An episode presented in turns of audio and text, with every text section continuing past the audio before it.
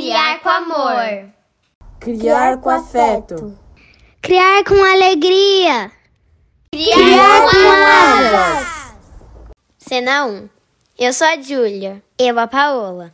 E, e nossa mãe é a Paty Juliane do Criar com Asas. Cena 2. Eu sou a Constância. E eu sou o Bernardo. E, e nossa mãe é Dedé Lovitch do Criar com Asas. Cena 3. Oi, eu sou Valentina e eu sou filha da Rita do Criar com Asas. Oi, gente, bom dia, boa tarde, boa noite. Que bom estar aqui de novo com vocês no nosso podcast Criar com Asas, esse de número 35. E hoje a gente começa uma série. Não era para ser uma série, mas que bom que vai ser uma série. Por quê? porque a gente tem conversado, como sempre, né? Nós três conversamos muito, falando em nós três, elas estão aqui, a Rita e a Paty. Oi, meninas. Olá! Oi, gente! E depois de muitas conversas, de fala, falando sobre o nosso maternário, o nosso trabalhar, porque nós três fazemos isso como 99% das mulheres, é, a gente sempre pensa, né? É, o que a gente deixa de lado às vezes, né? A carreira, os filhos, ou não, a gente não deixa de lado, a gente leva tudo, vai levando, vai que vai. Pensando nisso, eu, eu formulei aqui uma, uma provocação para, para quem segue a gente, para os nossos amigos, nossos nossos colegas de trabalho. E eu pensei de a gente colocar nas redes e a gente colocou. E foi essa provocação. Boa noite. Nosso próximo tema de debate no podcast precisa de você. Quem você conhece que conseguiu adequar a carreira à criação dos filhos? Se conseguiu, como foi? Ou ainda está sendo? Se não conseguiu ou não está conseguindo, Quais foram ou quais são os fatos e fatores que contribuíram para essa conclusão? Conta para gente. Pode enviar um áudio, vídeo ou texto. Como se sentir melhor? Vamos escutar para depois falar. Vem compor com a gente. Eu acho que esse escutar para depois falar também é, cai bastante na maternagem que a gente acredita, né? que é escutar os nossos filhos, escutar as crianças, que não só na maternagem, mas também como professores que somos, escutar as crianças para depois compor, não é escutar para fazer nada, né? Eu sempre repito isso. Então, para escutar para depois compor. E a gente recebeu muitos depoimentos. Foi muito, muito prazeroso ver os contatos, os conhecidos, as, as mulheres que nossas amigas, mas também algumas mulheres que chegaram agora no Criar com Asas, sejam bem-vindas, inclusive. E então a gente vai ter que dividir. Né? Então a gente colocou alguns depoimentos aqui nesse nesse primeiro e, e a gente colocou em ordem de chegada. Então, quem foi enviando para a gente, a gente pôs em ordem, tá? Para não falar, ah, escolheu um, escolheu outro, não. É numa ordem de chegada mesmo, tá bom? Então, vamos lá. Vamos para o primeiro. eu não sei gente? se eu me enquadro, né? Mas eu vou contar a minha, a minha experiência é, como professora. É, eu consegui é, cuidar dos meninos, mas eu sempre tive rede de apoio. Então, meus pais me ajudavam para levar e buscar os meninos quando eu meu horário de aula não era compatível com o horário de aula de saída deles, né, de entrada ou de saída. Geralmente a entrada eu sempre consegui fazer, mas a saída meus pais tinham que buscar. É, durante muitos anos eles foram buscar os meninos na escola. E durante muitos anos também eles levavam, por exemplo, ao futebol, porque eu não conseguia é, levá-los. Depois, é, eu tentei conciliar né, meus horários de aula com as saídas dos, dos meninos da escola, então é, nos últimos anos eu consegui fazer isso. Mas eu nunca abandonei a minha carreira, eu fiz. É, eu terminei o mestrado, eu estava grávida do, do Pedro, é, acho que de seis meses e emendei no doutorado com, com Pedro recém-nascido. Mas eu consegui porque eu tinha rede de apoio, inclusive pessoas que trabalhavam em casa, que ficavam um, durante o dia cuidando da casa, porque eu não tinha como, porque eu trabalhava. É, eu tinha 20 aulas, em média 700 alunos por ano, não é? E, e tinha uma pessoa à noite, porque eu não tinha onde deixar à noite o Pedro e o João, porque não tem é, escolinha à noite. Né? Então eu tinha uma pessoa que ficava à noite, porque eu saía da faculdade 11h15 da noite. Então era das 7h30, era da 15 para as 8 às 11h15, depois das 7h30 às 11 né? Houve uma alteração de horário. Mas eu, como eu disse, eu tinha uma rede de apoio aí que permitia que eu é, trabalhasse, né, estudasse.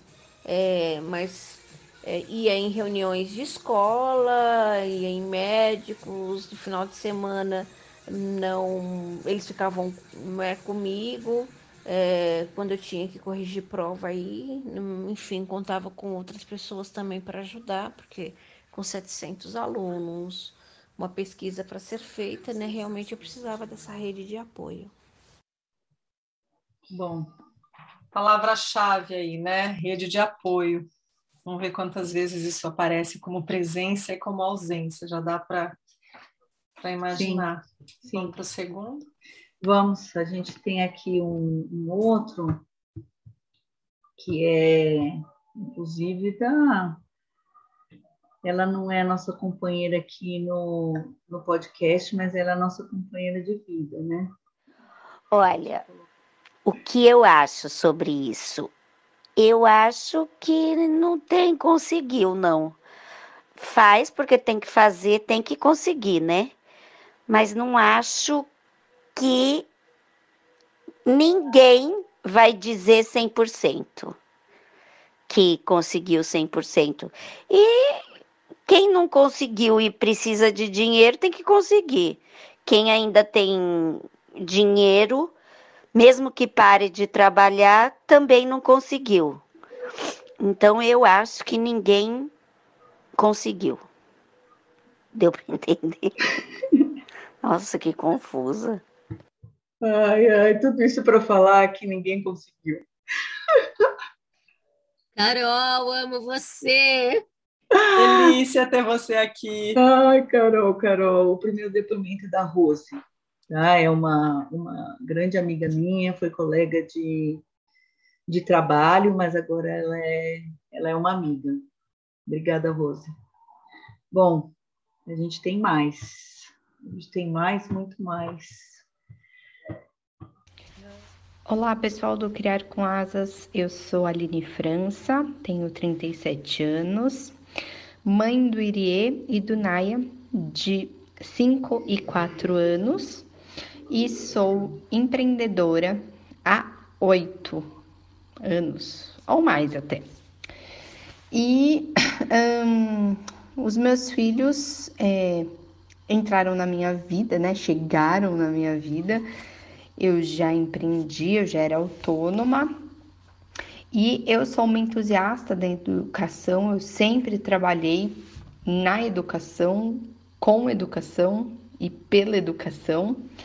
Então, eu estava sempre nesse universo infantil e para mim era fundamental as crianças, de uma certa forma, estarem juntas comigo nesse processo de aprender a ser humano. Então, eu fiz muitas escolhas que priorizaram os meus filhos estarem comigo, porque eu queria de fato que eles estivessem comigo. Estou falando em relação aos meus trabalhos, né? Então, eu tive a experiência de organizar um seminário e semestre de cerimônias dele com um bebê a tiracolo, com um bebê com um tapete no chão para que ele pudesse brincar estar ali, porque era um seminário de pedagogias sociais. Aliás, vamos para quinto, para a quinta edição este ano, né? Então, o seminário também cresceu junto com os meus filhos. É, participei ativamente do Conselho Municipal da Criança e do Adolescente do meu município e os meus filhos estavam presentes nas reuniões mensais. Organizei é, conferência lúdica do CMDCA com bebê a tiracolo também. Eles eram sempre bem-vindos? Não, não eram, mas eu achava que era extremamente importante eles estarem comigo para eles terem essas aprendizagens e para que as pessoas, quando a gente fala de lugares para crianças, né, ou lugar de criança, quando a gente fala de políticas públicas voltadas para a infância né, e para a adolescência, que as crianças sejam bem-vindas sim em todos os lugares. Porém, as crianças crescem e a gente precisa se desenvolver, a gente precisa aprender a abrir mão. E à medida que eles foram crescendo e trazendo outras demandas, então essas ações foram possíveis enquanto eles eram bebês, né, de colo. A partir do momento que eles foram crescendo e tomando o rumo, né, de andar sozinho e, e querer interagir, é claro que eu fui adequando a minha vida, né? É, eu não.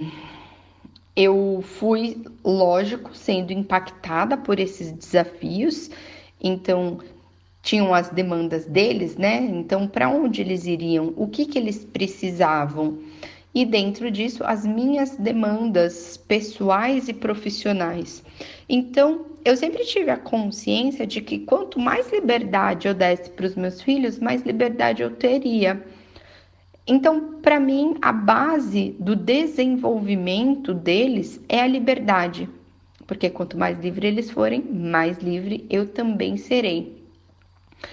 Então, é, existem desafios, claro, mas hoje o meu trabalho é, e sempre, né? Ele não é impactado enquanto uma profissional autônoma, no sentido de que eu não sou uma pessoa que tenho dificuldades a lidar com, com mudanças. Então, os meus filhos estão crescendo, estão tendo novas demandas, novas necessidades e eu também vou adequando de certa forma a minha agenda junto com a agenda deles. Um outro passo importante foi trazer que se os meus filhos são prioridades na minha agenda, eles também precisam ser porque era um acordo antes, né, das crianças chegarem com o meu marido e pai dos meus filhos, de que eles seriam a nossa prioridade. Então eu fui dividindo também essa consciência de que as crianças se tornassem também prioridade na agenda do meu marido, do pai deles, né, que é, de que, elas, que eles precisavam ser também essa prioridade na agenda deles. Então, a gente divide muitos cuidados. Então, é, se eu fico com eles de manhã, ele fica tarde.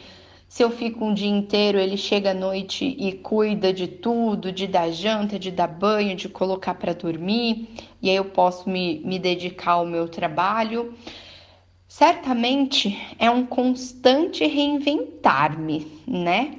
Mas eu tenho essa disposição porque eles são o meu objetivo de vida, né? Eles são a coisa mais importante, eles são o meu principal projeto de vida. Então, eu me dedico muito a eles e vou me adaptando à medida que eles vão crescendo e se desenvolvendo também. Então, de um momento bebê estar presente em todos os lugares e todas as coisas e nunca ser um empecilho de eu realizar nenhum trabalho meu, né? A hoje ter uma organização de agenda que é, também seja harmônica com a agenda de estar com eles, fazer coisas com eles e de dar atenção às necessidades deles. É um desafio, como eu disse, mas eu acho que essa é a forma que eu acredito que é importante de eu viver, né? É, não acho que isso é regra para todo mundo, porque precisa ter um emocional aí na mudança é bem, bem forte, né? Então precisa estar bem estabelecida nisso. Eu não tenho problemas, não tenho dificuldade com mudar a agenda. E ser empreendedora certamente também me traz essa, essa flexibilidade, né? Essa potência aí maior. Espero ter inspirado vocês, espero ter ajudado e fico aqui na torcida de que vocês possam confiar que é possível adultos e crianças conviverem juntos e que a gente possa sempre ter esse olho de perguntar, né, o que esta criança precisa e o que eu posso então fazer para é, ajudá-la em seu, seu desenvolvimento enquanto essa guardiã, né, dessa vida. Então, assumir essa responsabilidade disso para mim é bastante importante. Não menos desafiadora, mas um delicioso desafio regular, tá bom? Um beijo para vocês, até mais. Meninas, eu, eu só anotei duas coisas aqui que eu queria falar sobre esse comentário. Quando ela fala sobre, o, sobre esse depoimento, né? Sobre políticas públicas para infância e adolescência, só pontuar que à medida que a gente não tem políticas públicas para infância e para adolescência, a gente exclui também a mulher, ou seja, sociedade né, patriarcal. É, e também queria pontuar né, que ela traz uma frase que é quanto mais livres eles forem, mais livres eu também serei, e convidar vocês a ouvirem o nosso episódio número 32, se vocês não ouviram ainda, a gente traz isso, a Bea traz isso, né? é, e a gente discute um pouco disso, que é o autonomia, como anda essa construção. E já que eu estou falando, que coisa linda isso que ela fala, né, do objetivo de vida, de ser uma guardiã de uma vida. E tem aí o apoio compartilhado pelo que ela descreve, que faz tanta diferença, a gente sente tanta falta. E é importante falar uh, um, que a gente, a gente pontuar que ela falou que foi ela que construiu essa, essa responsabilidade compartilhada, né? É uma coisa também que eu tenho tentado construir, né? É, uma coisa é você estar tá com a pessoa e construir, não estar com a pessoa é, é outra situação, mas é importante construir, né? Isso, porque a gente acaba ficando com toda a carga em cima da gente, estando ou não com companheiro ou companheira, né? Então, bom. Mas... E ela fala do ajuste, né, Dé? E ela fala do ajuste de agenda, desses ajustes de acordo com as fases da criança, mas não só dela, do companheiro também, o que é muito importante, porque senão tem essa sobrecarga, né?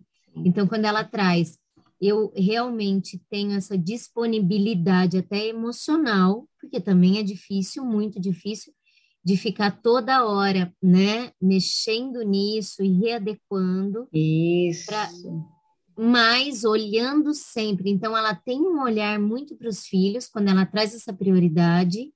Então, assim, meus filhos são meu projeto de vida mesmo, mas eu também não abandono, então, em razão deles, eu adequo, mas não sozinha, né?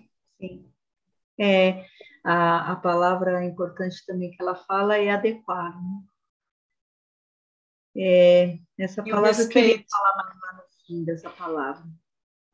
E o respeito das demandas, né, que a Paty trouxe, demandas deles e minhas. Sim, sim.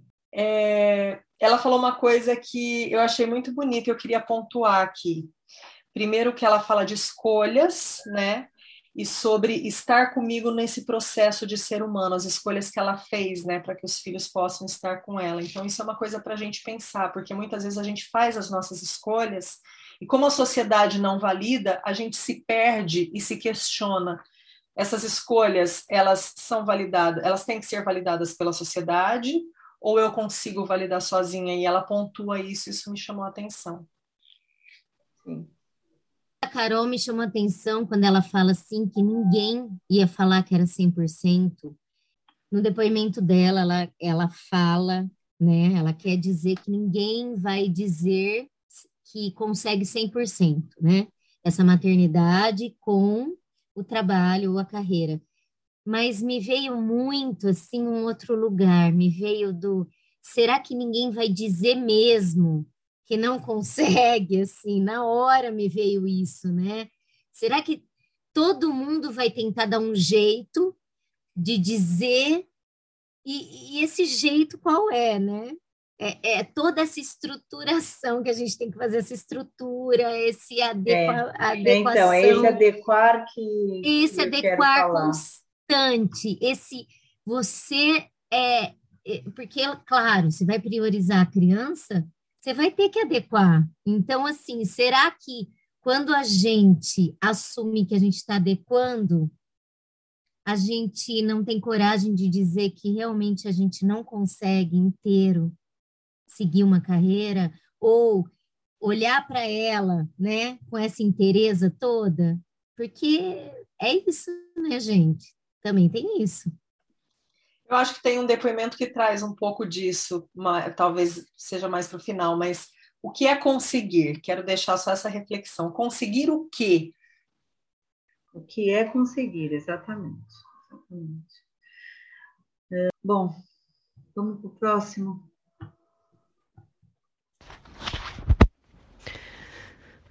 Bom, é, minha filha tem 14 anos, e quando eu engravidei, eu trabalhava período integral.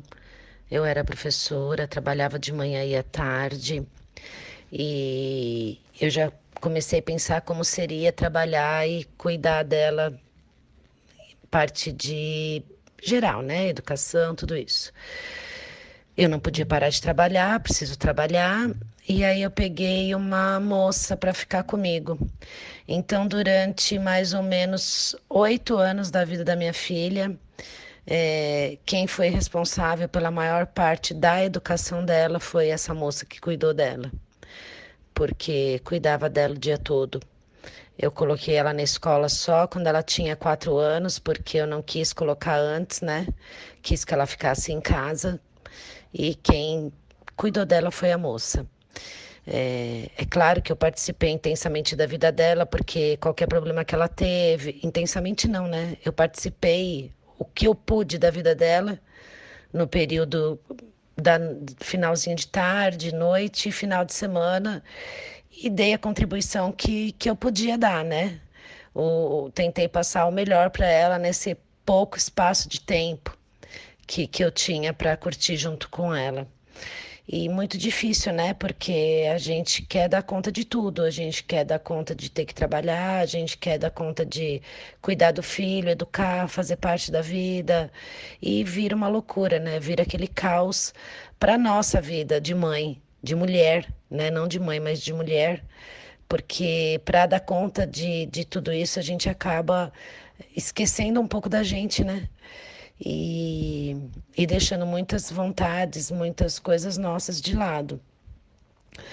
E aí é, veio a pandemia. É, quando veio a pandemia, eu ainda estava com a moça que trabalhava comigo, mas eu já trabalhava menos. Eu conseguia ficar três tardes com a minha filha. E aí foi muito bom, né? Esse período que eu trabalhava menos durante dois anos antes da pandemia, três tardes eu passava com ela. Foi quando eu comecei a conseguir começar a fazer uma parte maior na vida dela, né? E aí veio a pandemia. E aí, para mim, a pandemia foi uma graça, um presente, porque foi o tempo que eu pude ficar e me dedicar exclusivamente para minha filha, coisa que eu nunca pude fazer na vida. Então, é, eu conheci um, coisas dela que eu não conhecia antes. É, ela me ensinou muita coisa, eu aprendi muita coisa, eu ensinei muita coisa para ela. E foi a melhor fase que a gente passou junto e mais unidas, foi durante a pandemia, onde eu pude aproveitar e resgatar todo o tempo perdido. Claro que o que passou, passou, muitas fases dela, muita, né, durante o crescimento, muitas conquistas. Infelizmente eu não pude participar por conta do trabalho. E mas durante a pandemia eu pude resgatar muitas coisas que ficaram perdidas, né? E foi ótimo. Hoje eu trabalho já três tardes, tenho duas tardes com ela. Ela está numa idade maior, né, que demanda outros cuidados, outras preocupações, outros ensinamentos, que também é difícil, né, de, de participar. Mas essa é a vida que a gente tem, e sim, graças a Deus, é, que com tudo toda a dificuldade de horário, de demanda de trabalho, de demanda de trabalho em casa. Eu não tenho mais ninguém que me ajuda. Então, é, para dar conta de tudo isso é muito difícil, mas eu ainda agradeço porque eu ainda consigo par participar muito da vida dela, da educação dela, dos cuidados e da demanda que a gente como mãe é, tem. A gente como mãe é difícil, né? A gente como mãe tem que suprir as necessidades delas, né? Deles. E é isso. Sempre foi bastante trabalhoso, né? Mas no final tudo vale a pena, tudo por eles. Eu queria te dar um abraço agora, porque esse teu depoimento me emocionou muito. É. É, quando você fala né, da pandemia como um presente, isso é um paradigma tão grande para a gente olhar para essa sociedade tão cruel, né? E, e é o que você fala, né? Você usou o que você tinha e você nunca deixou de querer isso. Acho que isso é uma crueldade pela qual a gente passa, né? É, quando você não tem esse apoio, você não tem essas políticas públicas, você não tem essa rede de apoio, você não tem essa. Cadê a outra pessoa? Essa criança não foi feita sozinha. É, e cadê as pessoas que estão ao teu redor? Você você cai nesse abismo, né, de, de, de ter que de ter que fazer o que dá, mas isso não significa que você não quis que pudesse ter sido diferente. Então, eu queria te agradecer muito por esse depoimento. É, quem estava falando é a Viviane Bueno. A Vivi é minha prima. E a Vivi sempre teve uma relação muito forte comigo, mas depois que a gente foi para a Índia juntas, nós engravidamos juntas, praticamente, depois dessa viagem. E toda, todo esse processo né, é muito duro, porque ela também me escreveu uma coisa que ela escreveu depois que ela mandou o áudio, ela escreveu. Quando você para para pensar sobre o assunto, para poder falar, aí tem uma pausa. Vem tanta coisa que a gente na correria não se, não, não se dá conta. E aí percebe tudo que passou, todas as fases deles, todas as necessidades, todo o colo, todas as conquistas, tudo que a gente perdeu com eles. Meu, dá uma dor. E, e a gente se emociona, né, Rita, porque a gente sabe, a gente sabe que é é, é difícil a gente perder um segundo que seja com os nossos filhos. Porque isso, isso que, que a Vivi falou, que a Aline falou, que a Rose, que nós estamos falando aqui, isso não é romantização. Isso é política pública. A gente está fazendo política pública. A gente está criando os nossos filhos para o mundo, E não é clichê, a gente está criando para um mundo melhor. Porque a gente acredita nisso. E essas adequações, aqui entre aspas, essas adequações, elas são obrigatórias para nós mulheres, né, gente? Elas não são uma escolha, não. Elas não são. É obrigatoriedade sua. Bom, é muito forte. É muito forte a pandemia. Ela trazia a pandemia. Muito, muito. É muito forte isso. Realmente, Rita mostra toda essa crueldade mesmo social. Eu acho que esse é o ponto, né? Sim. Ela, ela poder ter tido a possibilidade de estar dentro de casa, né? Sim. E a gente conversou tanto, falou tanto sobre as pessoas que têm o tempo inteiro essa possibilidade e ficam desesperadas de vontade de sair ou de entregar essas crianças, né? E, e não vivenciar isso dentro das suas casas, né? Exatamente. A dificuldade que muitas pessoas tinham de estar com os filhos em casa. E ela traz, assim, é, a pandemia como uma possibilidade de estar e vivenciar com os filhos. Isso é muito, muito, muito forte, importante e, é e realmente demais, né? É, e realmente foi um depoimento que a gente só pode agradecer, porque tocou nós três aqui, a gente ficou tocada, porque realmente é, é uma crueldade. É uma crueldade o que o que a gente vivencia, né? Sabe Sem apoio. Mais, o que mais que me toca nisso, Viviane? Eu sei que, claro, que você você tem consciência disso, né? De que o que passou, passou, não tem como resgatar. Mas eu acho que a sua presença, a sua presença constante, da maneira como você conseguiu nessa, nessa sobrevivência, né? Desse, desse maternar, apesar de tudo, é, ela, ela ficou muito clara, porque na primeira oportunidade, em todas né, que você teve, você abraçou. Eu acho que isso ainda é muito válido. Com certeza, na construção do vínculo com essa criança, essa, essa presença, no, no apesar de tudo e nos momentos que foram possíveis, é, ela já faz a diferença. E a gente falar isso de um lugar de total privilégio, que a gente sempre sempre que a gente ia escrever um texto, a gente falava muitas vezes disso, de como às vezes a gente se sentia é, responsável por estar escrevendo algo, ou por estar falando agora no podcast, sabendo dos privilégios que a gente tinha de poder estar vivenciando tudo isso com os nossos filhos. Mas aí você traz um exemplo de que é, não basta você ter o privilégio, né? Porque você se agarrou ao que você tinha. Então eu acho que isso traz uma reflexão tão profunda, assim, com certeza é, é para a gente parar e pensar sobre. E, e, de novo, obrigada, a Pátia falou, Dedé, obrigada por esse depoimento. Acho que ele tem uma riqueza tão grande como todos, mas esse tocou muito a gente por essa. Uhum pelo que é, pela sua história. Bom, vou tocar o próximo aqui para nós. Vamos lá. Eu tenho uma pequena de 11 anos, Ananda Flor. Ela nasceu em Fortaleza.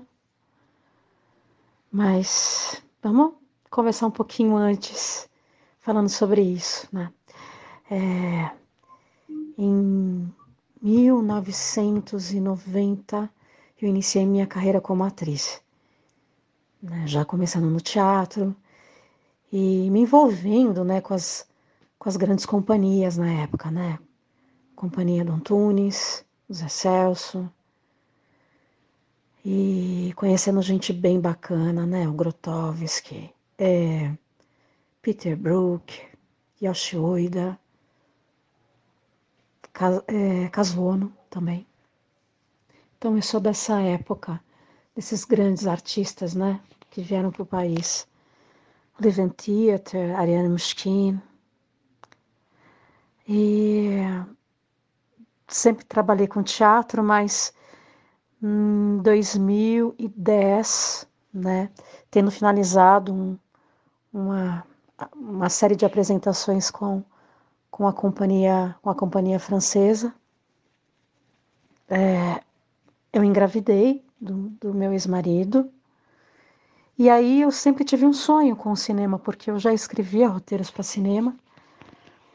E, e ele também trabalha com cinema, ele foi chamado, né, em Fortaleza para cobrir uma campanha política.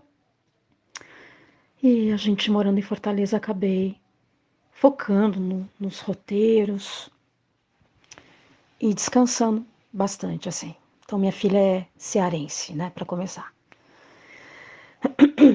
Então, dois anos depois, com a Nanda com dois anos, a gente abriu um estúdio audiovisual. E esse estúdio ficamos dois anos com ele. Nos separamos e eu segui né, com, com o Centro de Pesquisas Cinematográficas SP, que foi uma outra empresa que eu abri dentro da minha empresa. Né?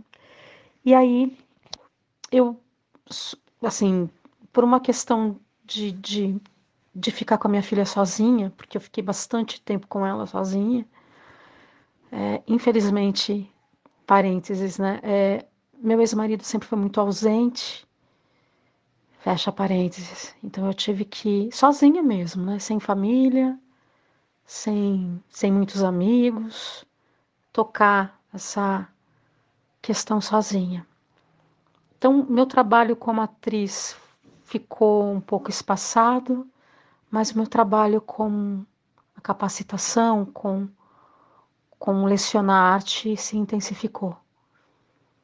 Então, o CPC, SP Cinema hoje tem. Esse ano vai fazer 10 anos, acho que é isso. Deixa, deixa eu só pensar, estamos em 2022, o CPC ele acontece em 2012, então é isso, são 10 anos. E aí eu comecei a oferecer na minha casa, na minha residência, por, por minha filha ser muito pequena, né? Eu residia numa casa bem grande na Penha, comecei a oferecer em vários espaços culturais. E a grande dificuldade é essa, eu tive que levar minha filha para dar aula, né? Então, durante um bom tempo, minha filha foi comigo, trabalhar comigo. Então, onde eu ia, ela ia. Ela ia, inclusive, com carrinho de bebê. Então, como eu amamentei minha filha até dois anos e meio, eu trabalhava, amamentava, amamentava e trabalhava. Era bem isso. E ela me viu nos palcos, né? Ela me acompanhava nos palcos também, me acompanhava nas gravações. A gente chegou a gravar um comercial, ela no estúdio, com o pessoal lá da técnica e eu gravando dentro do estúdio. Então sempre foi assim, né? Uma maternidade solitária, sem a presença da família, inclusive, família ausente, e pai ausente. É triste isso, né? Mas eu acho que é melhor ser, ser bem verdadeira aqui nessa, nesse depoimento, né? Pesado? Pesado é, quando a gente não tem um apoio, né? Eu ainda consegui pagar uma produtora, aliás, a mãe de uma produtora babá na minha rua, mas ela se mudou. Então, aonde eu ia, ela ia. Até que ela começou a frequentar a escolinha. Então, nesse período, eu fazia a parte de produção e escritório na minha casa. Minha casa é uma casa grande, assim, dividida em três, né? E tem a parte tio dessa história, né? É, que eu acabei me formando como terapeuta, né, na parte da massoterapia, através do meu mestre, o mestre Kikuchi, falecido. Então, a parte de baixo, casa fragmentada em três, em cima aconteciam os cursos mais a parte comercial e a casa do meio era a parte do meu escritório, mais os atendimentos terapêuticos e mais a meditação também, que é um trabalho contemplativo da mente, que eu comecei a dar também nos cursos né, de formação para atores e técnicos. E a meditação para mim é uma das coisas mais importantes, assim, né? Ela me alinha, ela, ela consegue fazer com que eu retorne, né, para um, um ponto de, de lucidez, né? Porque não é fácil ser artista nesse país, né? Acho que é bem isso, assim. E então eu ofereço também as práticas de meditação como terapeuta. Nesse momento eu estou me formando como psicóloga, né? Curso, faculdade de psicologia. A minha filha, ela está na sétima série, né? A antiga sétima série. E com o pai ausente, né? Mas é isso, a minha maternidade é assim, dando atenção para ela. A minha filha, ela aos 11 anos, né? A gente vem acompanhando isso, eu com a minha terapeuta, com a minha formação, ela se autodeclara LGBT. Já é possível uma criança de 11 anos se autodeclarar, então, então também eu acompanho essa parte dessa desse diálogo que ela estabelece comigo, né? Acho que para começar é isso que eu poderia falar, tá bom? Desculpa a minha voz, é uma voz de Covid mesmo, né? A gente fica um pouco assim. Beijo, Dedé. É, o que mais me pegou no depoimento da Cristiane é ela ter começado a falar, é, eu sou atriz. A partir daí, né, a partir do momento que ela teve a filha dela, ela nunca mais foi atriz. Professora. Isso. Acho que a gente tem uma coisa em comum, eu falei para ela, porque na verdade a Cristiane, ela ela encontrou a gente através de uma de nossas amigas aqui. A gente não sabe ainda muito bem por onde, eu ainda não perguntei para ela, mas ela mandou uma mensagem para a gente lá no direct do Instagram, né? E, e daí mandou o número dela no WhatsApp e eu entrei em contato com ela e ela mandou esse áudio. E também muito emocionante, né? de ver a solidão né, das mulheres solo e das mulheres em geral. A maternidade ela é solitária e ela não deveria. A gente sempre fala isso. Vocês querem falar alguma coisa? Eu anotei exatamente isso aqui, Dé. Eu anotei Dé porque eu também identifiquei muito com a sua história, né? quando ela fala de, da arte. E eu lembrei, eu até procurei aqui, eu não achei, eu não sei qual é, mas eu lembrei de um podcast. Aliás, gente, se vocês não ouviram a gente, dá uma olhadinha aí na nossa, né? Dá uma, uma maratonada que tem muita coisa aqui que de alguma maneira a gente também vai trazendo, né? Quando você fala a frase, eu não vou lembrar exatamente, mas era alguma coisa. Se eu não me engano, é aquele, aquele episódio sobre exaustão, mas que você fala para a gente lembrar que a gente tem sonhos.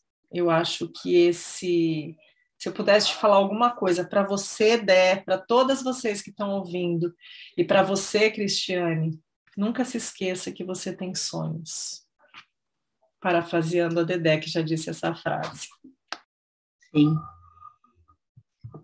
Dé, me chamou muito a atenção esse lugar do, do ajuste da carreira, né?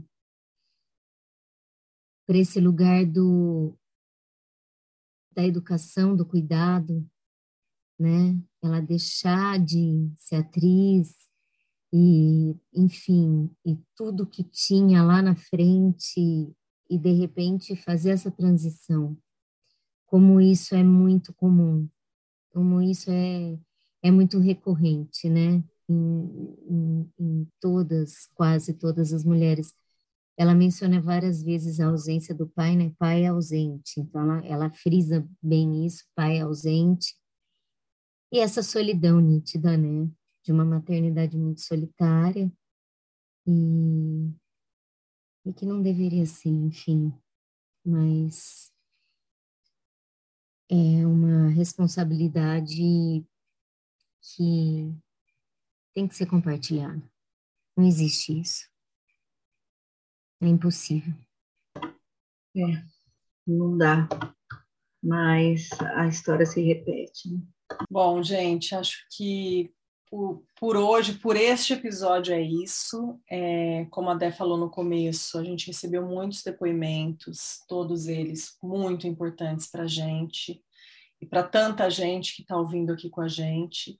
Então, a gente encerra por hoje né, esse primeiro episódio dessa série, agradecendo muito cada depoimento, e mesmo as mulheres que não mandaram depoimento, mas que falaram da importância dessa iniciativa, da importância desse espaço, da importância dessa conversa, que foram muitas, tá? Se você está ouvindo a gente, ficou com vontade de mandar o seu depoimento, entre em contato através das nossas redes sociais que a gente abriu essa série aqui e a gente quer continuar ouvindo, conversando, falando, tendo vocês aqui com a gente, tá? Então, obrigada a vocês que mandaram, a vocês que estão nos ouvindo, a vocês que vão mandar. E a gente volta. No, na próxima semana, a gente volta com Histórias pelo Mundo, que é uma outra série que a gente intercala. E depois, daqui 15 dias, a gente volta, se você estiver ouvindo no dia que a gente publica, né? Se não, daqui dois episódios, é, a gente volta com mais um desse Histórias Compartilhadas aqui, tá? Um beijo, Dé, Pati, beijo para vocês. Beijo, gente. Beijo, Esperando gente. ansiosamente para o próximo. Sim. Tchau, obrigada às mulheres que compartilharam Obrigada. aqui com a gente. Obrigada, Obrigada, gente. suas vozes. Beijo. Tchau. Beijo, tchau.